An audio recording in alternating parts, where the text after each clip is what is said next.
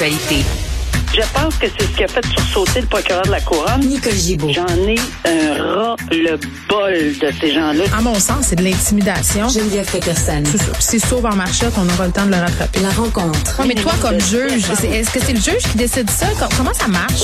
Oui, oui, oui, oui, oui, oui, oui, oui. C'est le juge. La rencontre Gibault-Peterson. Salut, Nicole. Bonjour, Geneviève. Bon, commençons euh, par parler d'un dossier qui est important. Là, on sait qu'en ce moment, on est dans une période où peut-être euh, la population, puis certaines communautés en particulier, ont une perte de confiance envers euh, les différents corps de police.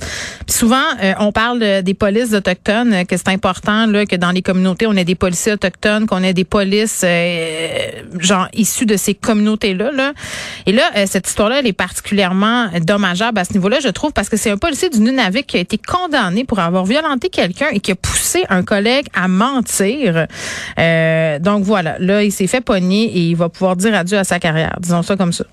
Absolument. Et c'est dans le cadre de. Puis ce qui est dérangeant aussi, c'est que euh, il avait affirmé à sa collègue, là, bon, moi, ça me tente de marquer l'occasion là, de d'être transféré ou quelque chose du genre. Il avait prévenu sa collègue qui voulait que ça brasse. Là.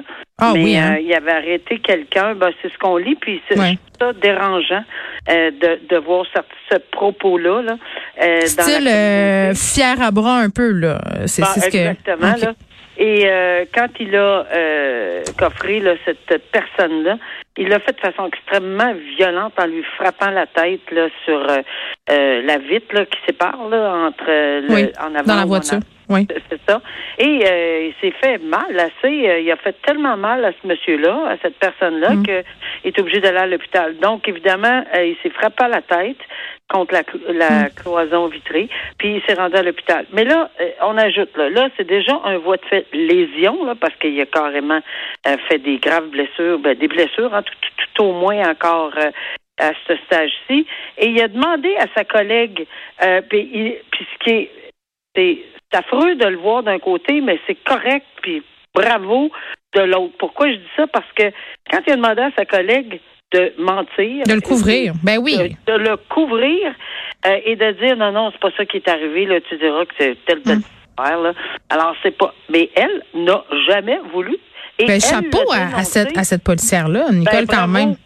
Bravo, parce que tu sais, on entend souvent que ça soit dans un corps professionnel Mm. ou dans un autre, que ça soit à la police qu'on se tient, qu'on s'abrille, qu'on s'y, qu'on ça, que ça soit dans un autre corps professionnel, euh, les médecins se tiennent tout et bon, peu importe, j'ai entendu. Il y a une solidarité, c'est ce qu'on Ben oui. ce croit. Puis souvent, c'est Mais le là, cas moi, quand même. là. Je pense que vraiment, là, un gros bravo à cette policière-là qui a dit non. Moi, je refuse absolument Mm. euh, de, de- d'y aller de l'avant avec ceci. Puis je ne mentirai pas à la cour et je ne tenterai pas de, de, de, de dire que c'est pas grave ce que tu as fait puis d'esquiver euh, ta responsabilité.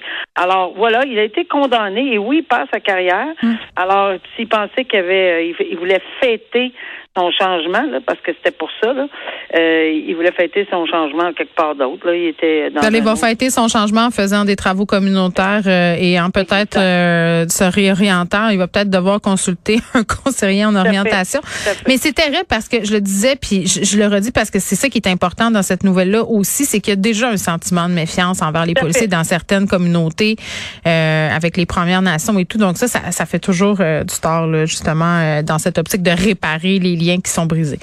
Euh, on se parle encore euh, des personnes non vaccinées, Nicole, euh, des proches aidants non vaccinés qui ont été déboutés en cours. Et là, avec le nouveau calendrier qui vient d'être annoncé par Monsieur Legault, là, Oui. euh, ça a été évoqué tantôt, le passeport vaccinal qui va être exigé pour pouvoir aller visiter ceux qu'on aime dans les CHSLD. Mais il y a des aidants naturels qui veulent pouvoir y aller quand même, même s'ils ne sont pas vaccinés. Mais on est très ferme, là, même au, au niveau du tribunal, que ce soit aussi au niveau du gouvernement Legault. Ça sera pas possible. Ce sont des gens qui sont vulnérables.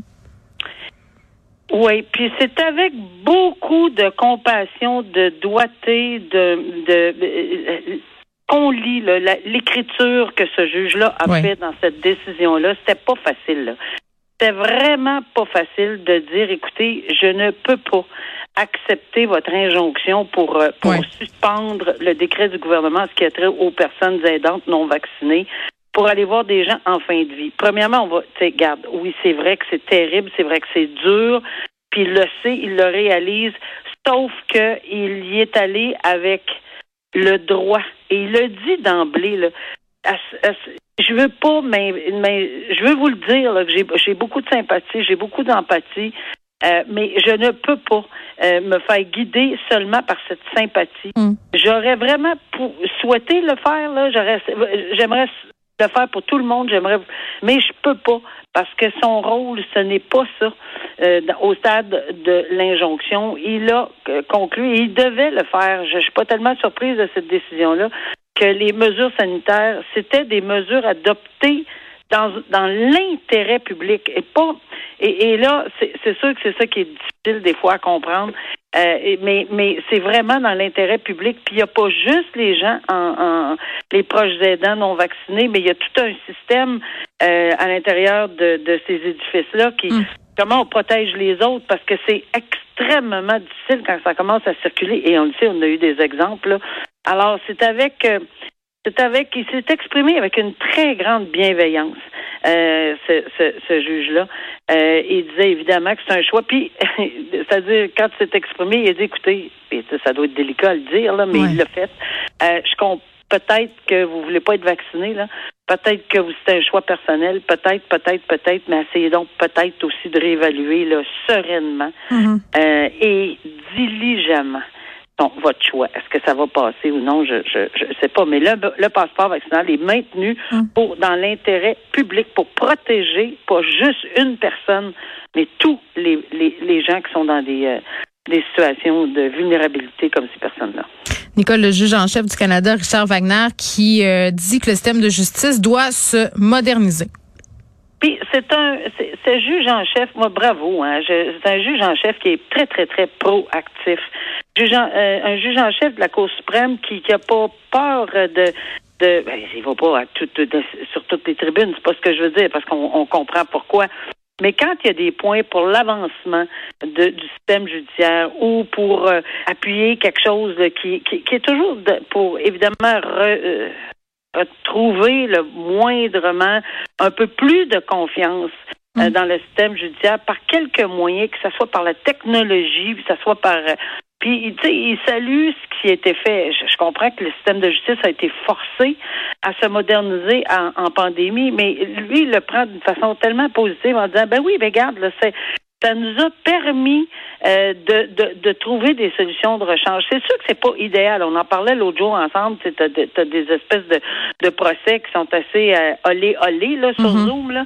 Mais mais quand même là, il y a, y a puis en plus ça économise énormément de temps et de toutes sortes de choses parce que quand les avocats de Vancouver euh, ont à se déplacer jusqu'à Ottawa ou etc.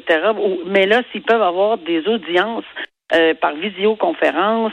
Ben, ça fait beaucoup d'économies de, de, de- pour ces gens-là aussi, là, de, de se trimballer, économie d'essence, économie de tout ce qu'on voudra. Là. Et je pense qu'il est très avant-gardiste et il maintient ce discours-là depuis le début et on sent que c'est pas quelqu'un qui est enfermé dans sa tour d'ivoire à la Cour suprême.